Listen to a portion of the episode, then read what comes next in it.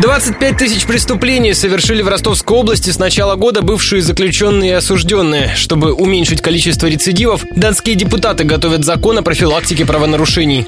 Его проект они обсудили накануне с чиновниками, полицейскими и общественниками. Помимо социальной адаптации бывших сидельцев, документ предполагает помощь наркозависимым. Ей должны заниматься специализированные структуры, заявила заместитель областного министра труда Ольга Исаенко.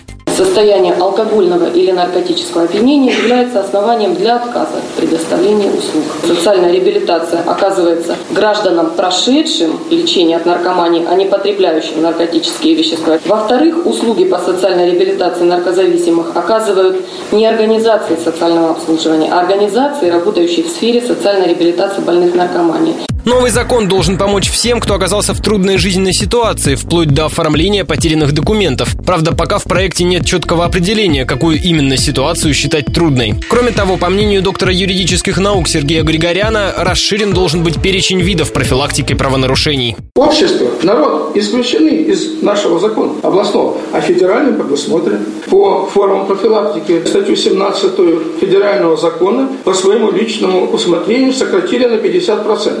Вы забыли профилактическую беседу. Адресно надо работать с каждым человеком. Депутаты планировали принять законопроект уже в ноябре, но после вчерашнего обсуждения решили взять еще месяц на доработку. Предстоит учесть пожелания юристов, которые консультируют малоимущих, а также определиться со статусом казаков-дружинников. Их в Ростовской области сейчас полторы тысячи.